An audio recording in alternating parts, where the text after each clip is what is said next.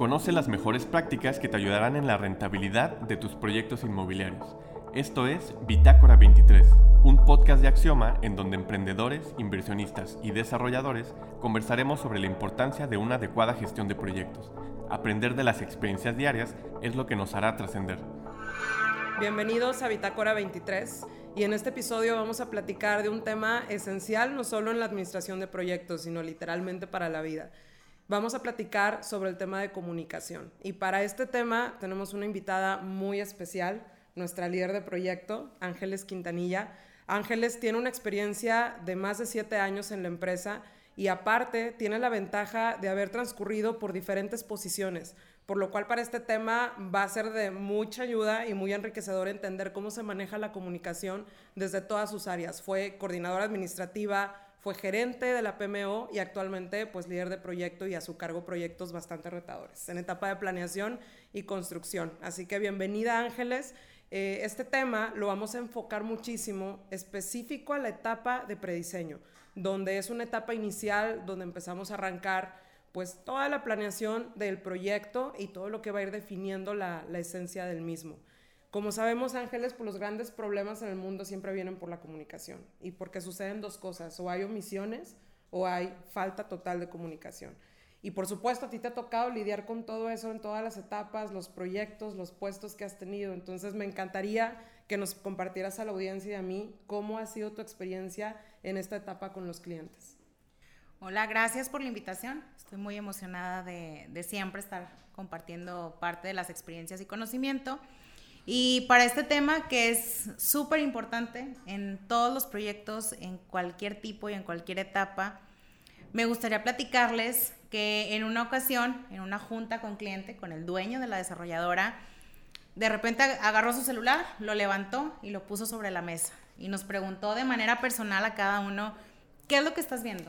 Y pues cada quien, cada cabeza es un mundo. Entonces uno respondió, pues es un celular, es un iPhone, un medio de comunicación, una pantalla, un correo, una herramienta. Y aunque cada respuesta, pues al final estaba en lo cierto, porque estaban afirmando algo, variaban mucho el enfoque, variaba mucho la perspectiva desde que se estaba viendo este, este celular o esta, esta herramienta. Entonces, ¿Qué, ¿Qué reflexión nos da? Es que ante una situación, ante un caso, ante un proyecto, pues cada quien lo puede interpretar de diferentes formas. El objetivo de cómo lo comunicamos, de cómo lo confirmamos, de cómo lo transmitimos, para que lo que yo tengo en mi mente, pues Marta, el cliente, el proveedor, pueda tener la misma visión o la misma perspectiva, pues es clave el cómo damos el mensaje o cómo lo comunicamos.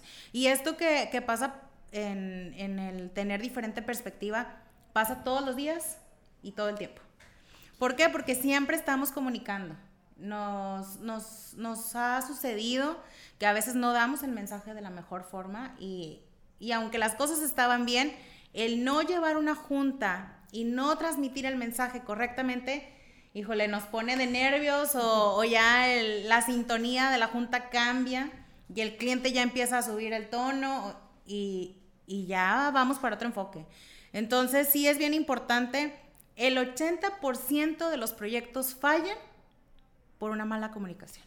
Totalmente, y ahorita que mencionas el considerar con qué perfiles estamos, hay una cita de Anthony Robbins que viene en el libro de Y si fuera tu proyecto de Axioma, donde menciona en esta etapa justo eso, somos personas tan diferentes que hay que partir de esas diferencias para saber cómo queremos expresar lo que vamos a comunicar. Hay dos tipos en nuestra metodología de comunicación. La comunicación asertiva, que obviamente nos enfocamos en expresar sentimientos, emociones, un mensaje.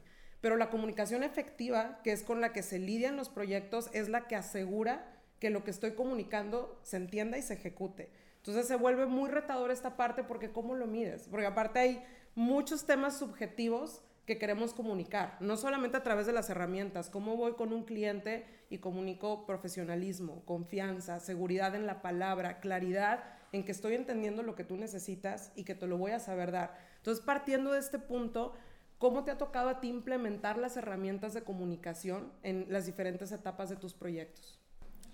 Híjole, qué importante eh, lo que mencionas porque aunque en la pandemia empezamos a, a tener esta, este beneficio la tecnología y de trabajar pues, a través de videollamadas, seguimos comunicando con nuestras expresiones, con nuestra postura, con los correos que mandamos. no sé si les ha tocado que a veces tienes tu computadora con las mayúsculas y das el mensaje, oye, pero no me grites. ¿Cómo? O sea, no, no, nunca estuve gritando, ¿no? Entonces, el cómo lo interpreta cada quien, pues sí, sí es importante.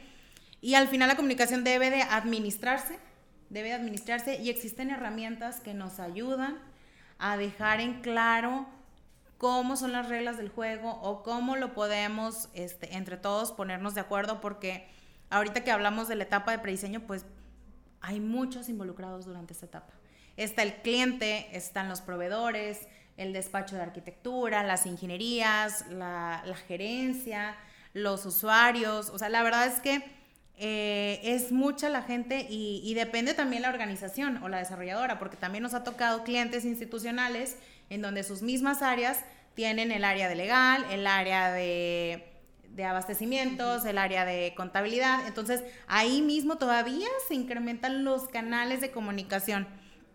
¿Y qué herramientas nos pueden ayudar para administrar la comunicación? Existen varias, está la matriz de comunicación, eh, los reportes semanales, mensuales, las minutas, agendas. El chiste es saber para qué sirve cada una y cuándo la vamos a utilizar.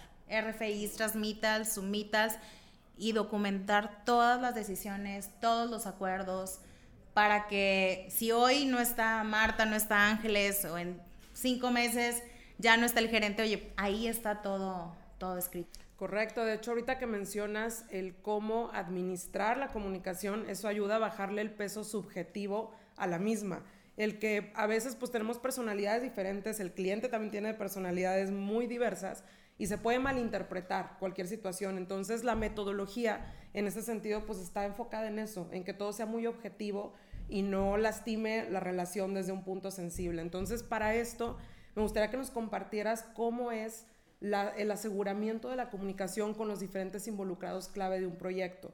Eh, enfocándolo sobre todo a la frecuencia del tipo de información que manejamos, cómo sabemos a quién liberarla y cuándo.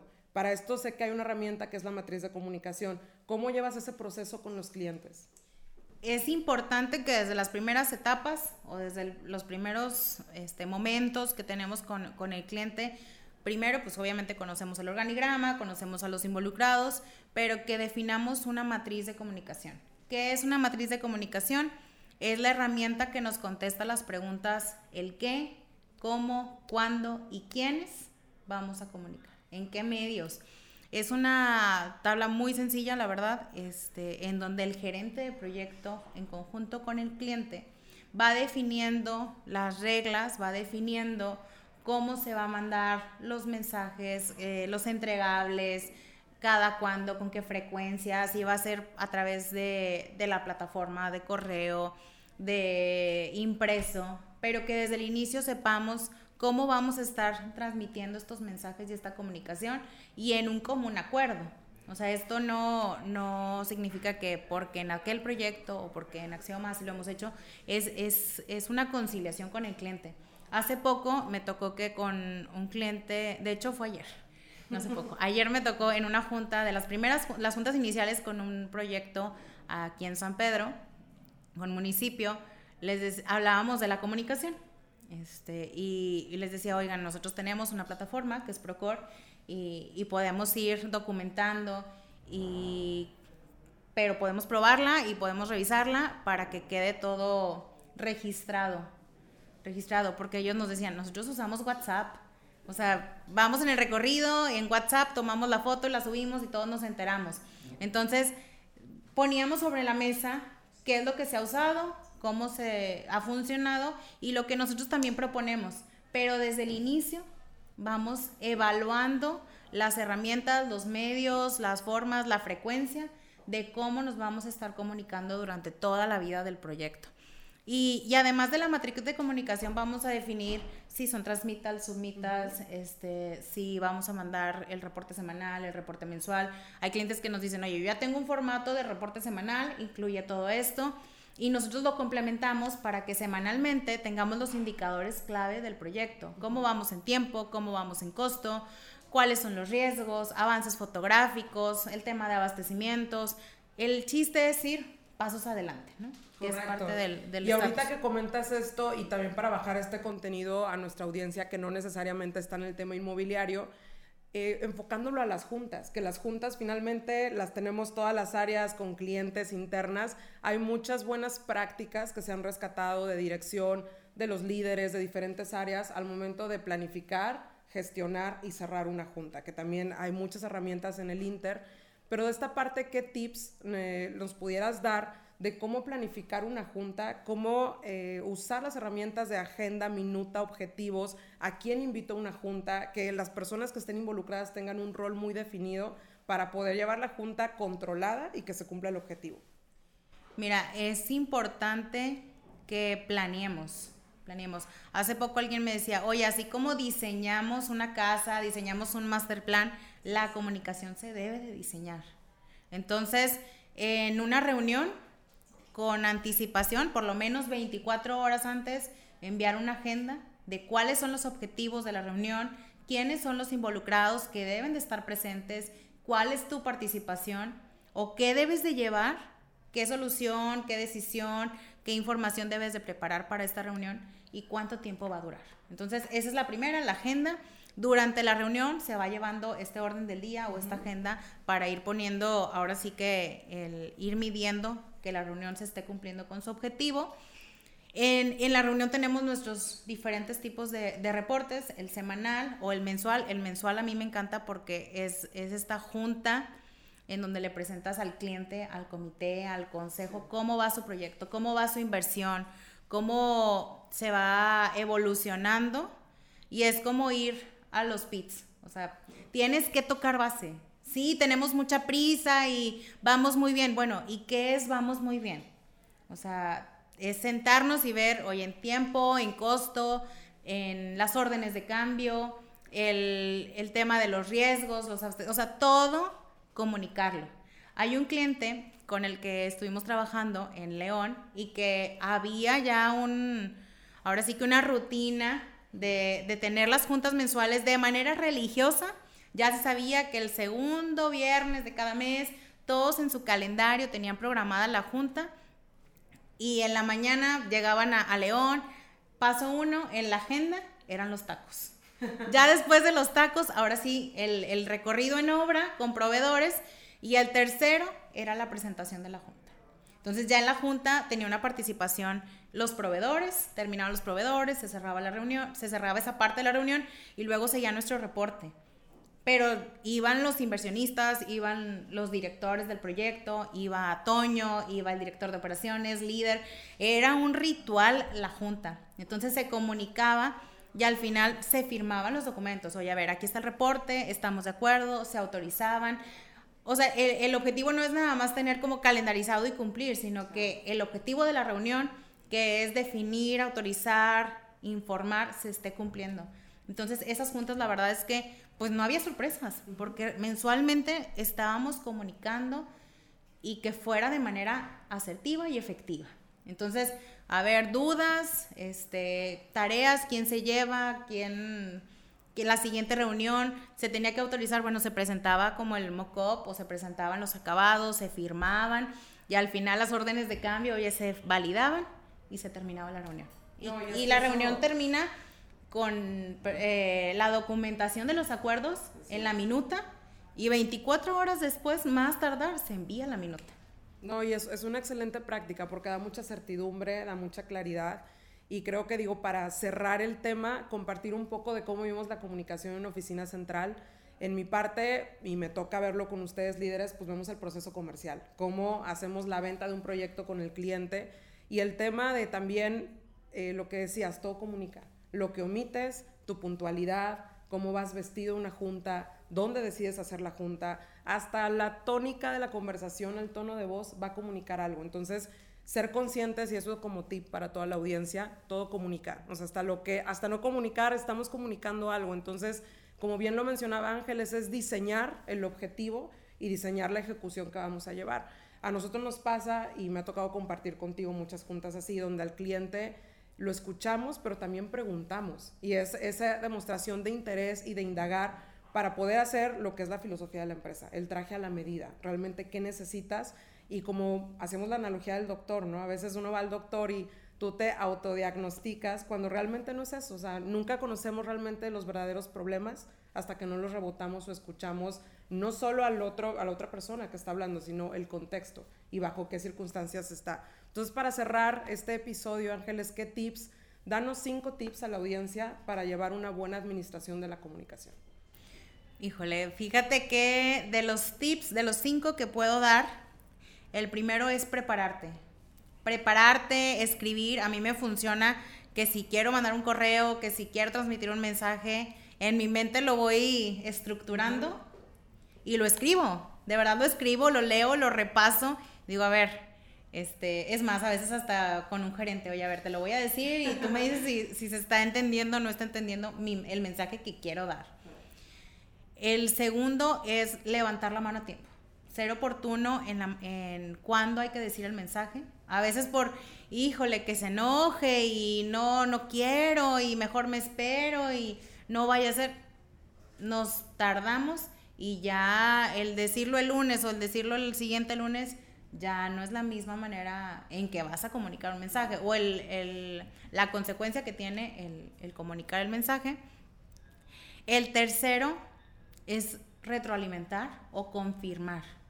Porque pasa, mandamos el reporte semanal y dentro del cuerpo del correo dice desviación 5%, 34 días y yo informé.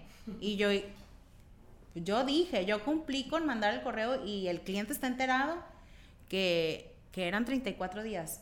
Pero, y lo leyó bien, le quedó claro, 34 días naturales, 34 días este, laborales, o sea, el, confirmar el mensaje. El, cuarto tip, yo creo que es, es actualizar actualizar siempre nuestra matriz de comunicación. A veces cambia el sponsor o a veces, dependiendo la etapa, a lo mejor la comunicación ya se va este, en, los cierres, pues ya no, tal vez no son juntas semanales, son juntas diarias de aseguramiento de, las, de las actividades, de los compromisos, de los entregables. Y el último, documentar. Documentar, documentar y documentar, pensando en que hoy estoy yo aquí, pero yo no sé si en cinco semanas, en seis, en tres años, qué se comunicó, cuándo se comunicó y que asegurarnos que todos estemos enterados de, de lo que según en nuestra matriz de comunicación tenemos que estar. No, gracias Ángeles, muy valiosos los, los tips y sobre todo aplicables para cualquier industria, no necesariamente para el tema inmobiliario. Y pues yo quiero cerrar diciéndoles una reflexión que creo que nos va a ayudar a todos. Los resultados que tenemos tienen que ver con la calidad de lo que comunicamos. Y para saber esa calidad hay que cuestionarnos si fue la manera oportuna, el medio oportuno, si teníamos claridad en lo que queríamos comunicar y si lo hicimos pues con la persona correcta. Siempre eso nos va a ayudar a ser más reflexivos. Espero que nos sigan acompañando en más episodios. Por favor, déjenos sus comentarios y sobre todo sugiéranos ¿Qué tema les gustaría escuchar? Aquí hay mucha experiencia, tenemos gente bien talentosa, pero también queremos escucharlos a ustedes. Así que díganos qué tema les gustaría que estemos compartiendo. Muchas gracias y nos vemos en el siguiente.